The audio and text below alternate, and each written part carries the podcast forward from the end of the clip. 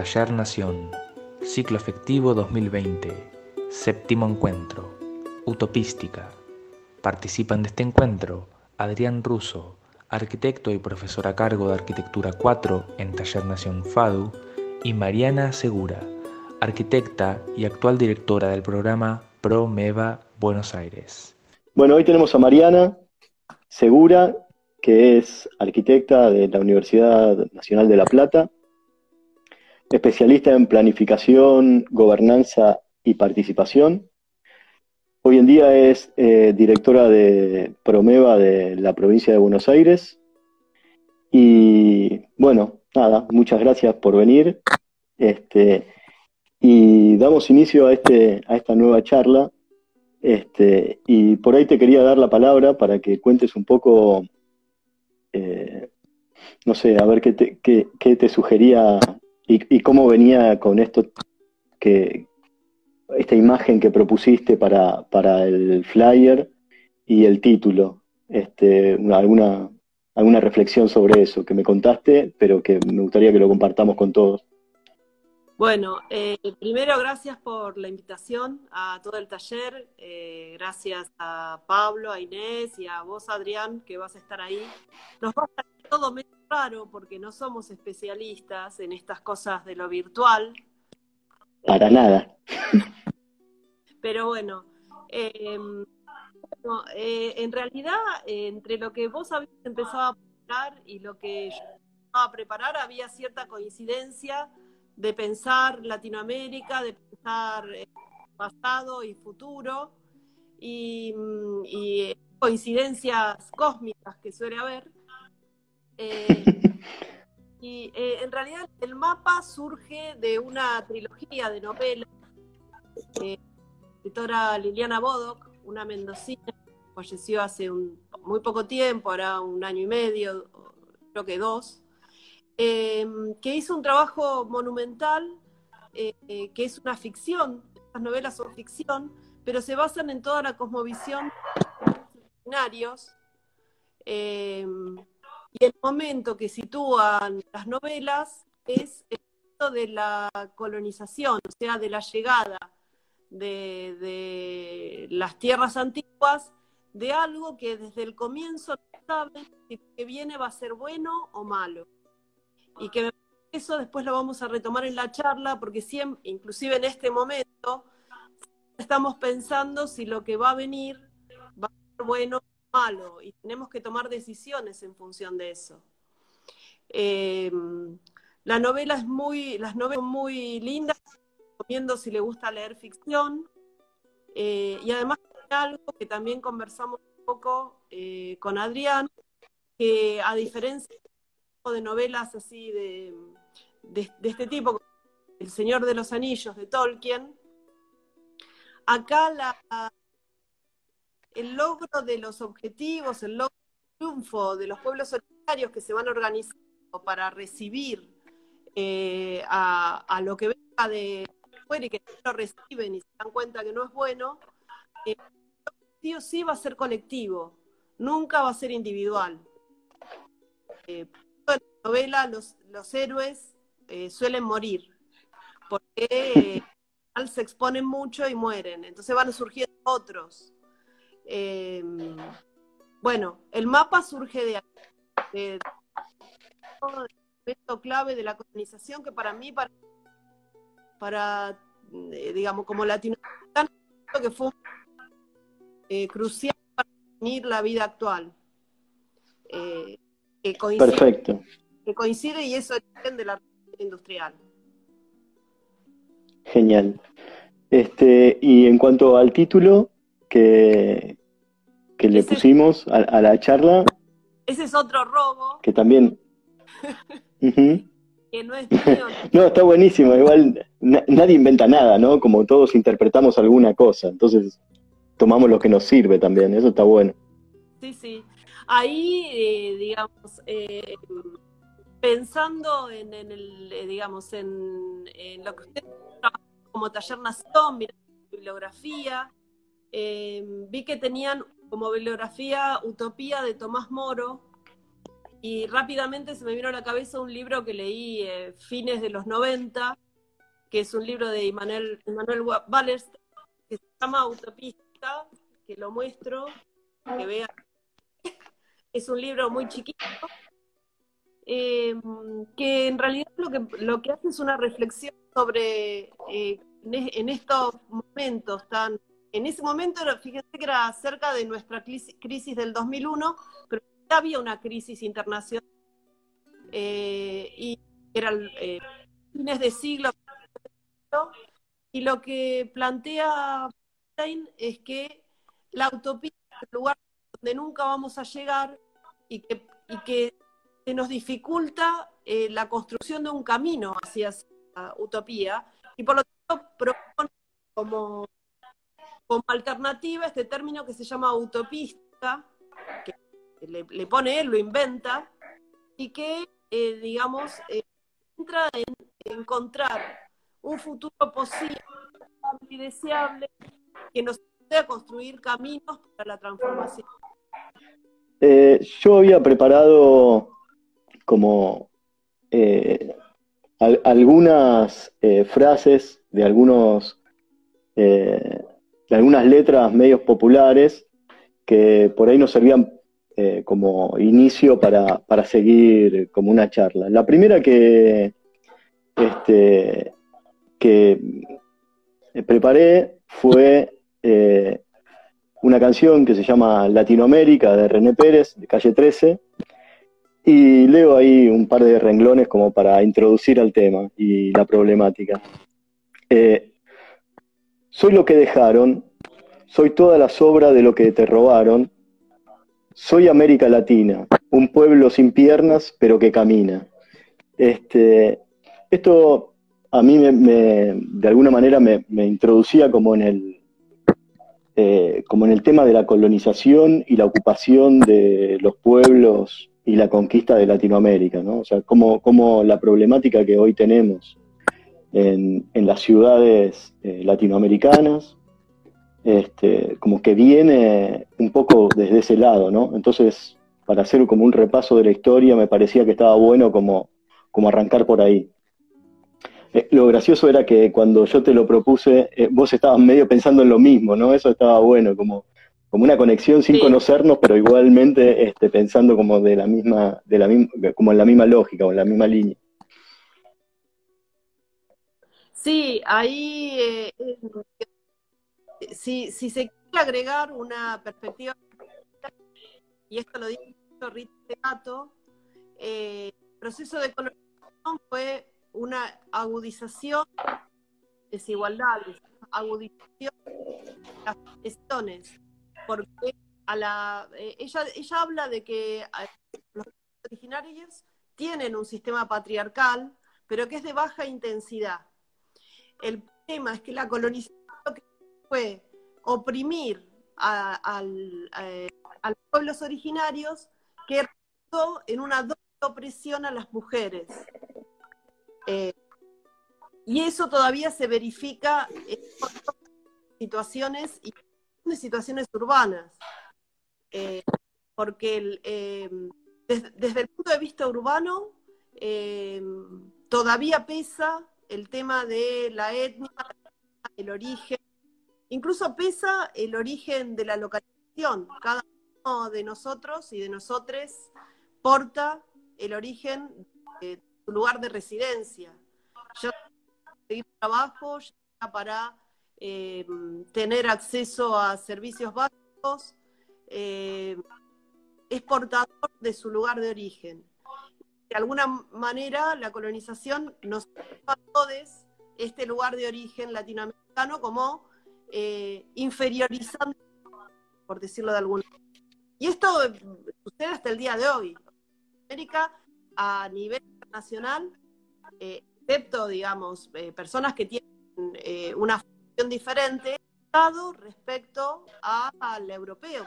Sí, lo, pensaba como esta, como esta manera de, operar sobre el territorio, ¿no? Como de una manera muy extractiva, no necesariamente este, como la colonización de todo el territorio, sino a partir de unos puntos que hoy son las ciudades o la gran mayoría de las ciudades que tenemos, en relación a unos puertos que siempre sale como hacia Europa o hacia China, yo qué sé, por, por momentos estás en el Pacífico, saldrá hacia allí, hacia China, pero en realidad eh, como, como esta cosa, esta ocupación del territorio a partir de una lógica extractiva, ¿no?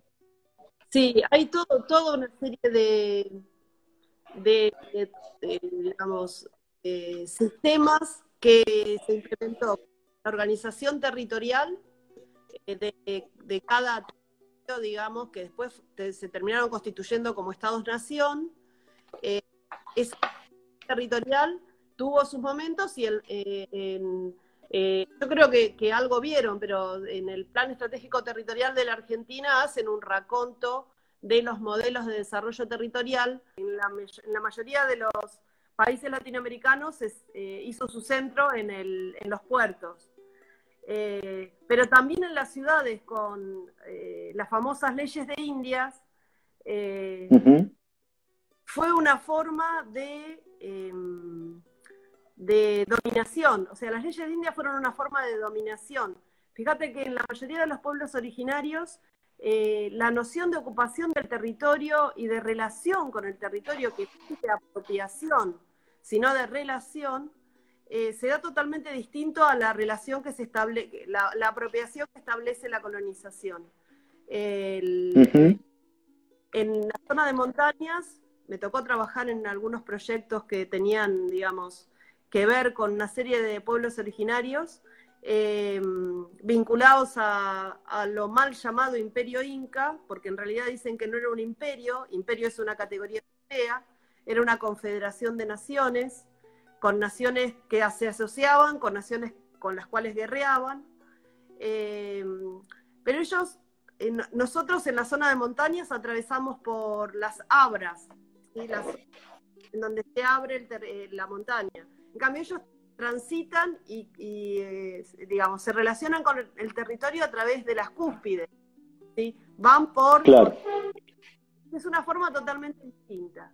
El tema es que las leyes de India...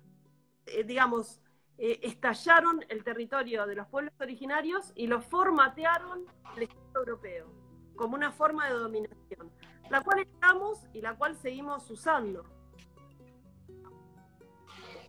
Tal cual, o sea, eh, lo loco es que todavía seguimos como usando la misma infraestructura que, nos dejaron, ¿no? Sin, sin haberlo repensado, después de, no sé, 500, en, este, en nuestro caso 200 años, pero este, de alguna manera seguimos como, como replicando la misma lógica, ¿no?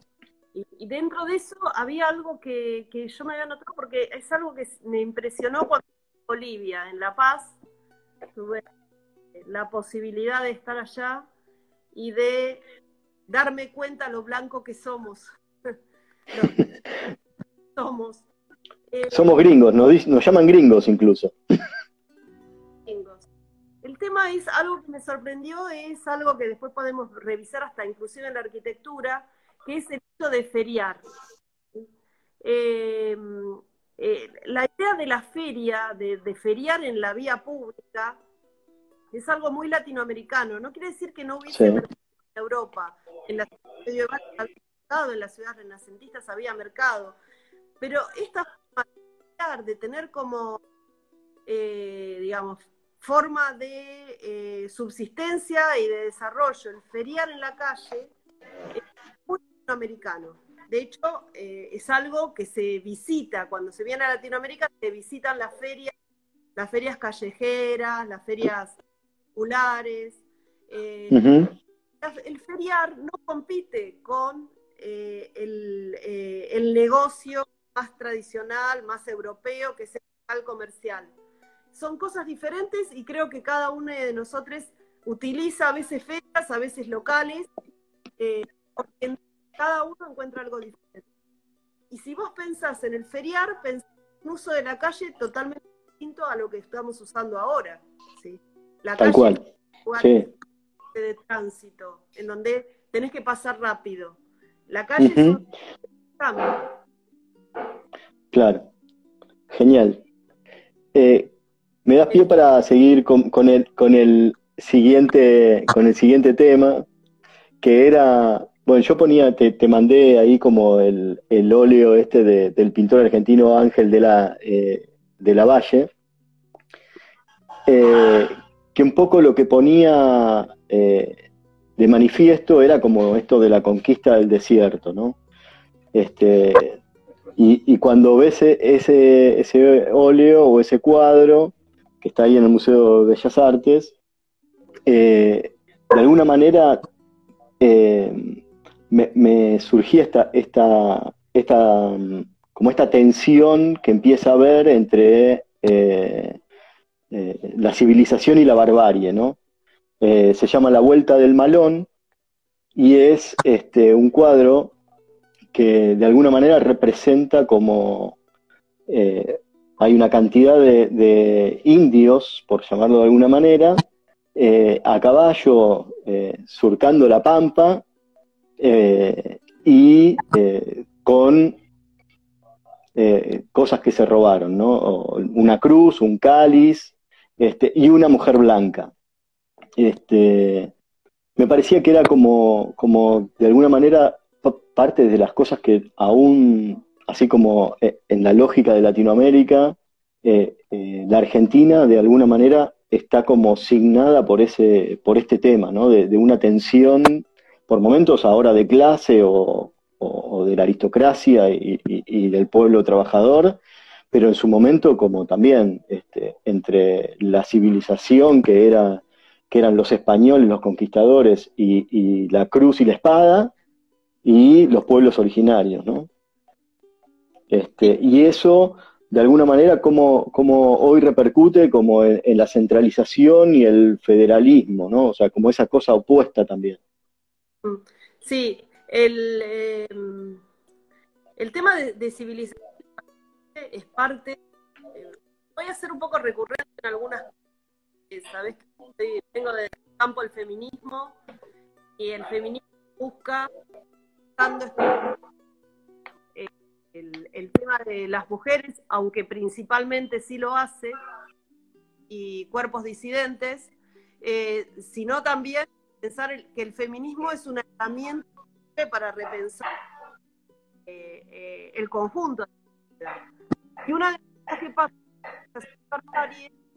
es eh, una- ¿sí?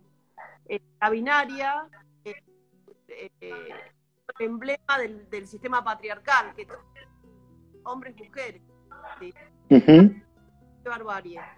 Con un, eh, con recurso también del patriarcado y del capitalismo, que es la superiorizar a un sector de la asignarle características inferiores.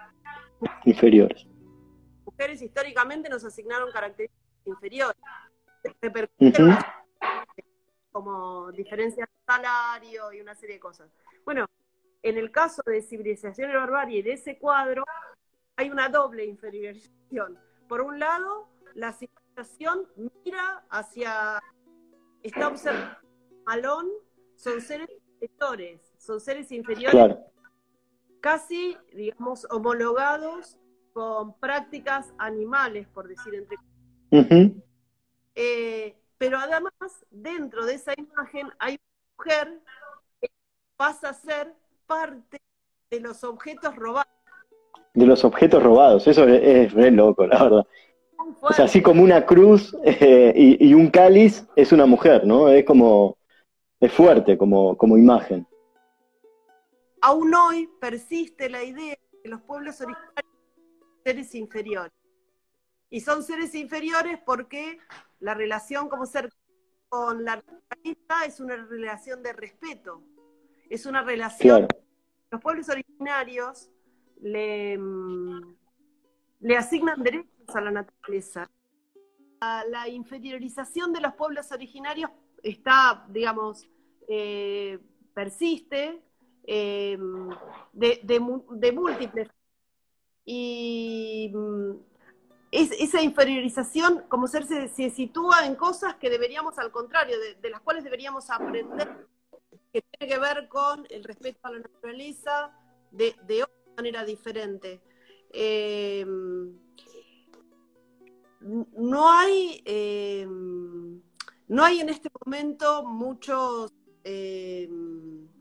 no, no, somos una nación eh, con un fuerte componente de pueblo originario, justamente por, lo sucedido, ¿sí? Uh uno recorre a otros países de Latinoamérica que sí tienen un fuerte componente originario, puede aprender una serie de cosas que, que en realidad las, las fuimos perdiendo producto de la colonización, ¿sí? Y que mejoraría eh, notablemente eh, la calidad de vida del conjunto de la sociedad. Ni decir si tuviéramos más protagonismo en un montón de cosas. No. Eso ni hablar.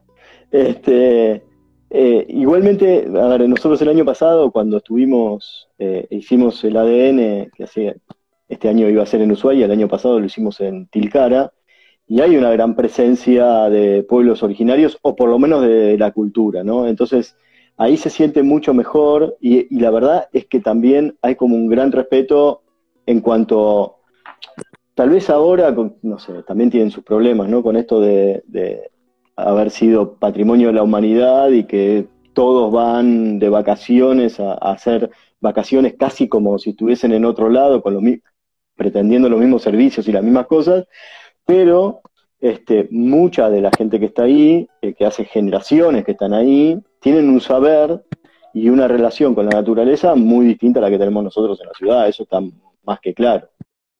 Sí, yo ponía ese cuadro sobre todo porque también, este, ¿cómo, imaginabas esta cosa de este, este territorio tan amplio que tenemos, donde no sé, el 90% de, de la población de Argentina vive en ciudades y esas ciudades están repartidas entre tres o cuatro ciudades. Y ni hablar de Buenos Aires, ¿no? que tiene el 40% de la población establecida en el AMBA. Es como, este, de alguna manera, ¿cómo, cómo estaríamos en condiciones de repensar este, este, este nuevo federalismo o, no sé, redistribución o ecualización del territorio a partir de, nuevos, como otras posibilidades en otros lugares, ¿no? Que de hecho las tienen, lo que pasa es que hay que potenciarlas, me parece. No sé cómo, cómo lo ves. Em, sí, tenemos un problema de desarrollo desigual, eh, eh, digamos, fuerte desigual, eh, y, desde, la perspectiva de, arquitectos urbanistas, lo que nos decir es que Westfalia es válida. Igual lo dicen también los economistas, lo dicen en una serie de campos de conocimiento. La macrocefalia es válida. El tema es que lleva mucho tiempo estimular la descentralización productiva. Claro. Que, no es nuestro campo, que nosotros podemos colaborar en una serie de cosas en ese campo. ¿sí? Eh, es pensar eh, el, camino, esto de la utopística, eh, es, digamos, la utopía sería tener un país con una, con una ah, trama de ciudades, cada uno con sus desarrollos. Eh, la utopía sería, bueno, ¿cómo empezamos a poner en marcha estas cosas que aunque no lleguemos ya, menos empecemos a eh, diseñar, digamos, un territorio más equilibrado. Y también hay otras cosas, porque, eh, digamos, la, la, aglomeración se da por el acceso al trabajo. Eh, y las ciudades están en de ese acceso al trabajo. Están diseñadas en del acceso al, al, trabajo remunerado, al trabajo, digamos, remunerado el trabajo de, reproducción, el trabajo no remunerado, lo que dicen amor, trabajo no pago, ese se distribuye equitativamente en todo el territorio. En todo el territorio, claro. Eh, pero el trabajo estimular una descentralización de ese trabajo remunerado es una tarea eh, compleja y que requiere el compromiso de muchas, de muchas condiciones. ¿sí? principio, eh, digamos, el, potencial en los desarrollos regionales. Ya tuvimos una propuesta de potencial a, transitarlo, después se truncó. Eh, tuvimos dos, dos modelos de desarrollo regionales en la argentina y ambos truncados, ambos cortados, eh, porque no hay interés, o sea, el interés de eh, perder sus privilegios de poder. Digamos, si uno piensa en Irak, ¿sí? piensa en Irak, piensa en un país con, una, con un porcentaje cierto importantísimo.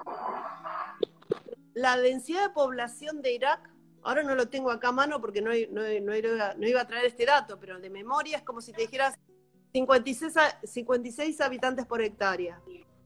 La densidad de población, de, estoy dando datos al no hay que buscarlos precisos, ¿no? La sí, sí, sí. La de Venezuela, ¿sí? Digamos, la, la de Venezuela sería 27 habitantes por hectárea o 30 habitantes por hectárea. La de Argentina es 16 habitantes por Claro.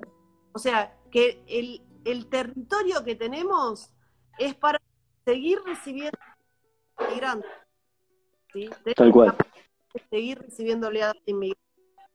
Eh, el, el, tema es que son, son procesos muy en marcha. Sí, sí, y sostenidos en el tiempo, ¿no? Es como difícil de sostenerlos con estos eh, eh, como, con esta intermitencia política también, eh, y como medio espasmódica, ¿no? De, somos medio ciclotímicos en ese sentido. Entonces también es muy difícil el sostenimiento en el tiempo.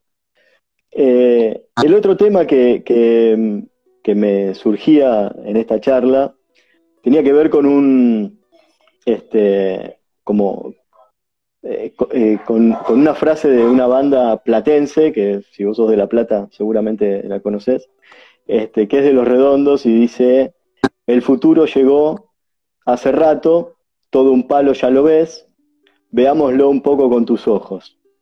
Este, esto de veámoslo un poco con tus ojos era como, bueno, este, quería como, como de alguna manera eh, abrir el juego para entender este, y, poder como charlar sobre este, como esta mirada feminista sobre, eh, sobre las ciudades, ¿no? O sea, cómo, cómo operar y empezar a aprender como esta inclusión de eh, todas, todos, todes en, en el pensamiento y, en la integración de la ciudad, ¿no? que, que, hoy de alguna manera se siente como un, poco hostil en ese sentido.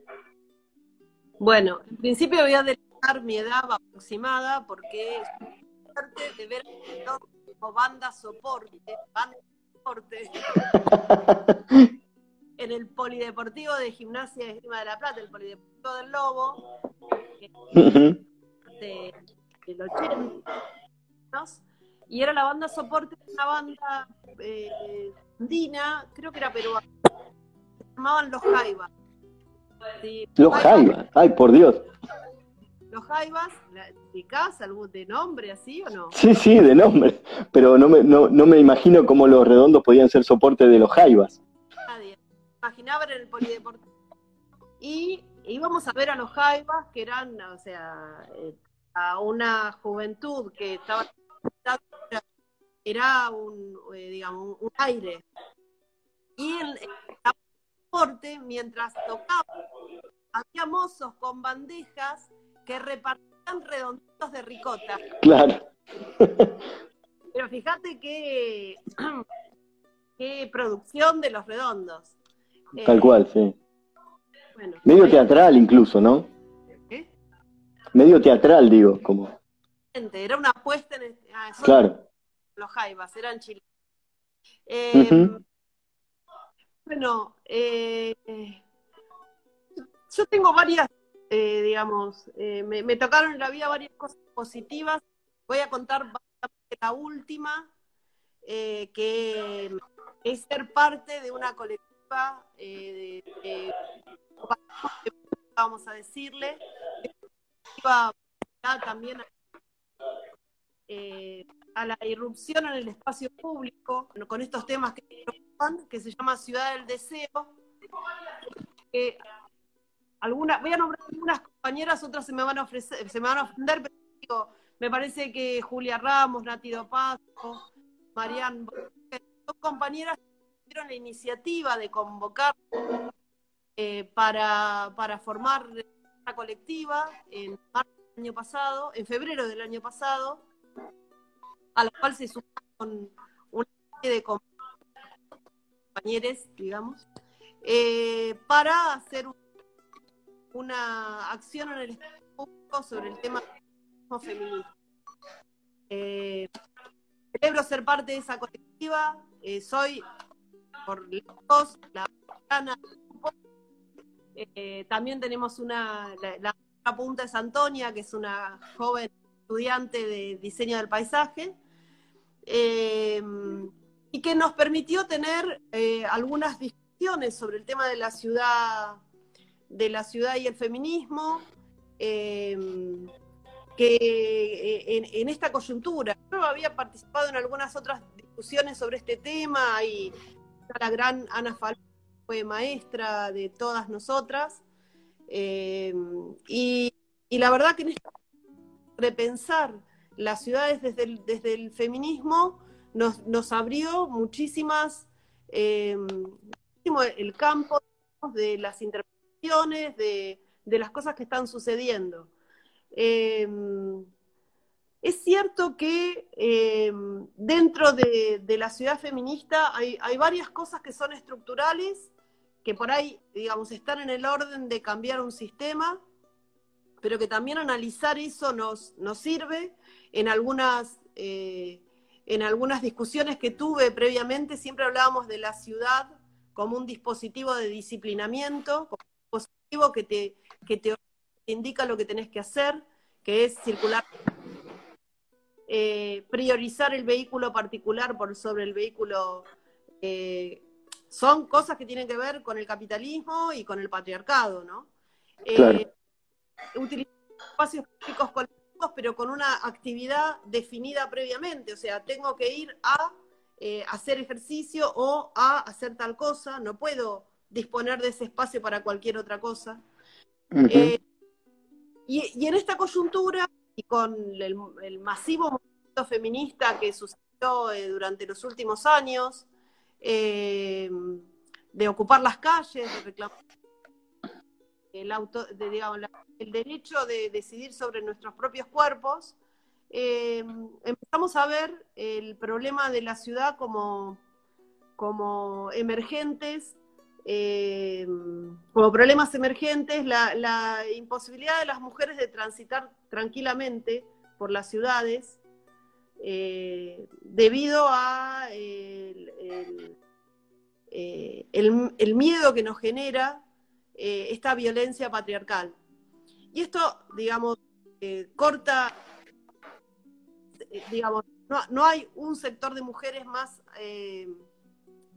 hay sectores de mujeres más afectadas por este problema general.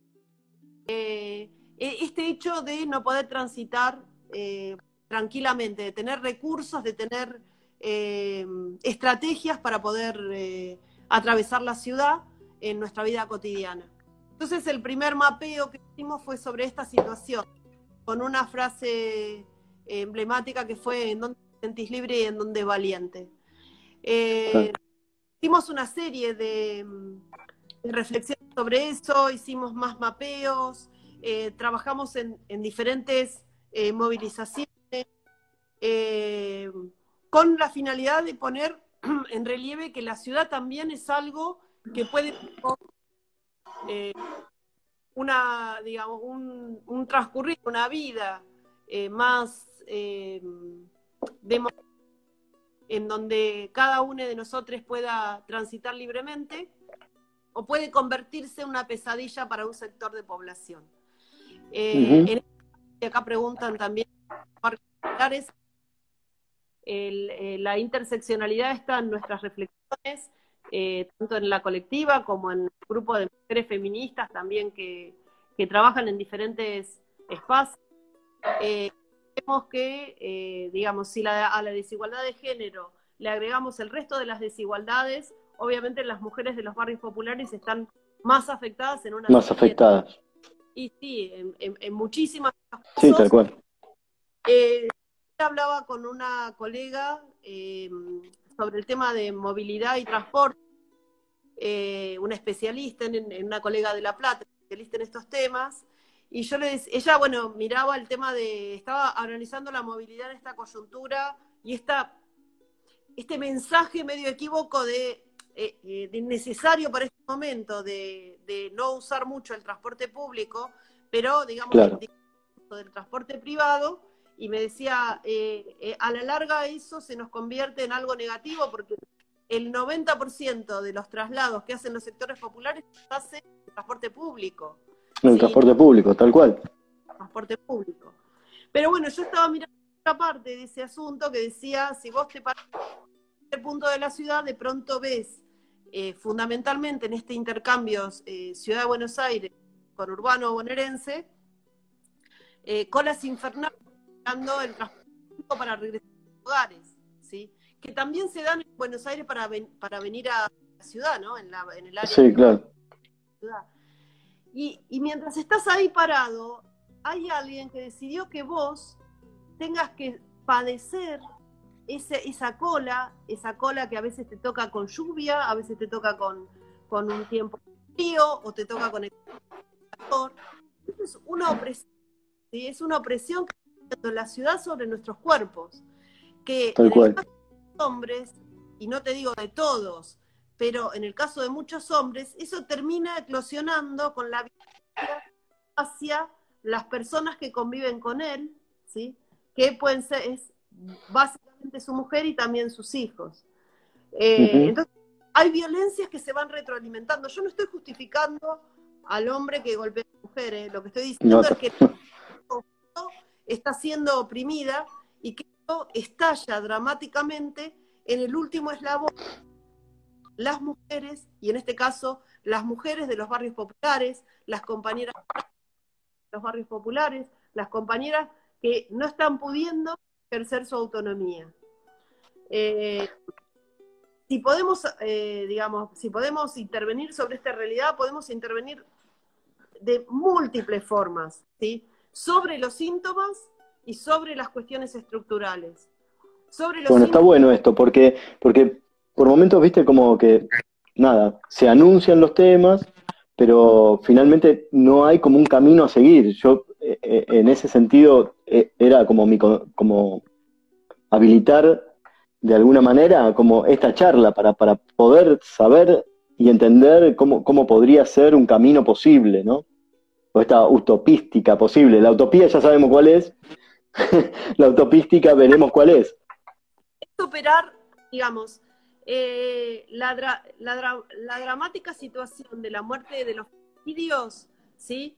Nos obliga a operar urgentemente sobre esa situación, que se da en el espacio doméstico, mal llamado espacio privado, o mal llamado. En realidad doméstico no está mal llamado. Se se lo privó de lo público. Se lo privó hace muchos años de lo público, hace desde la época. Y al privarlo de lo público, al, al poner pelo, una pantalla que no permite el ingreso de otros dentro de ese espacio, ahí es donde se dan las situaciones de violencia y femicidio. Eh, se dicotomizó entre público y privado no hay espacios de transición. ¿sí? Los espacios de transición mejores que podemos, si nosotros pensamos como arquitectos o como urbanistas, el espacio de transición es lo que nos garantiza la democratización. Si yo tengo dicotomía centro-periferia, estoy usando un marco conceptual que lo que me está indicando es que voy a replicar el patrón. ¿sí? Si yo estoy usando un, eh, digamos, un marco conceptual que permita ver que permita los espacios de intermediación, estoy usando un marco conceptual, eh, no te digo que feminista, pero por lo menos que apunta a una democratización de las situaciones. que las mujeres transiten con miedo eh, es inaceptable desde todo. A veces hay dispositivos muy sencillos primero transitan con miedo porque también hubo una privatización del espacio público. Tal cual, claro. esto que decías antes del auto ocupando un lugar ya es una, privatización del, espacio público de alguna manera. Eh, si vos trabajás con talleres, eh, que hemos trabajado con talleres de mujeres o con talleres de sectores, las, las mujeres cuando la calle. Y retomo experiencia latinoamericano. Cuando la gente está en la calle, las mujeres se sienten seguras. ¿Por qué? Porque es, digamos, si ocupamos las calles, no tenemos miedo de... ¿sí? Sabemos que cada cual está en la, suya, pero hay cierta complicidad en un tránsito eh, amable. Y después hay dispositivos eh, formales de em, iluminación, de identificar, identificar zonas abandonadas por, por eh, el, uso de la ciudad, zonas que se han deteriorado, se han degradado. intervenir sobre esas zonas, intervenir con iluminación, con intervenciones, múltiples intervenciones que se pueden hacer, romper los paredones eh, excesivamente largos. Infinitos, ¿no? claro. Eh, y, digamos, básicamente también eh, poder construir con eh, las mujeres y los grupos disidentes alternativos espacios. Porque cada, cada colectivo sabe qué es lo que, qué es lo que, qué, cuáles lugares en los que padecen. Bien. Eh, tenía un último tema que tenía que ver con un poco como continuidad de esto que estás contando. Y tenía ahí un texto y una canción que después se convirtió en canción y que cantó Mercedes Sosa con, con también René Pérez, el de Calle 13, que es de Armando Tejada Gómez y que dice que es eh, canción para un niño en la calle, ¿no?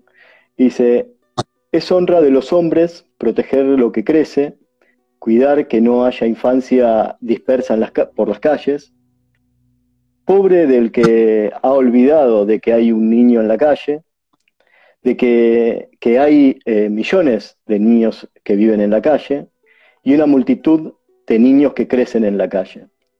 Y de alguna manera tenía que ver con esto que vos contabas, ¿no? O sea, eh, de recuperar la calle o entender la calle como un espacio público y no como un espacio hostil este, y, que, y que de alguna manera termina atentando contra esa, contra esa expresión pública del espacio, ¿no?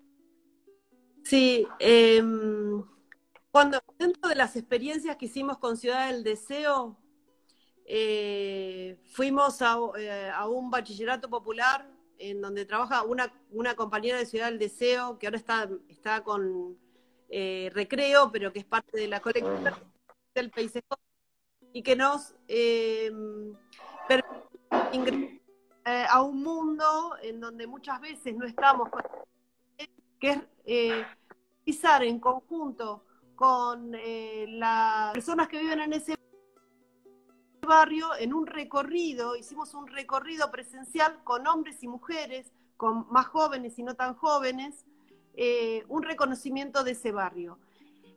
Y ellos nos fueron marcando esta, esta ausencia de un espacio público de relaciones. La ciudad son vínculos. La ciudad, digamos, no, no, eh, desde una perspectiva son los vínculos, ¿sí? Es donde nos vinculamos eh, temporalmente, porque de casualidad te, te con alguien, eh, qué sé yo, que estás caminando por la calle y tienen el mismo color de zapato, y entonces ya ahí hay una complicidad.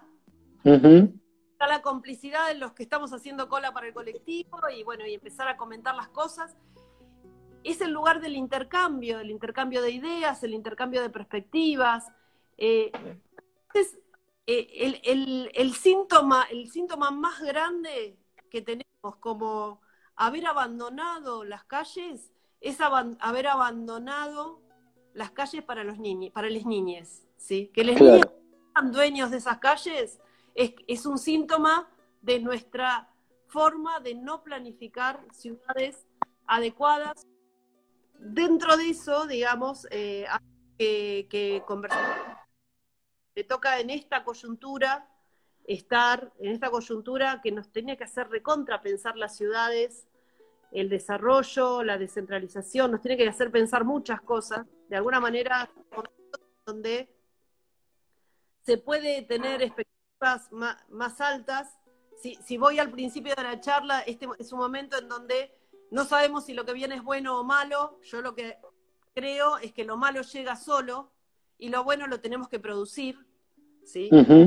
Eh, eh, bueno, en esta coyuntura me toca eh, estar acompañando un proceso de gobierno dentro de un área de gobierno de la provincia de Buenos Aires. Soy parte de la subsecretaría de Hábitat de la Comunidad, del Ministerio de Hábitat de la Comunidad, que tiene un par de características interesantes. El subsecretario es un subsecretario varón, Rubén Pascolini.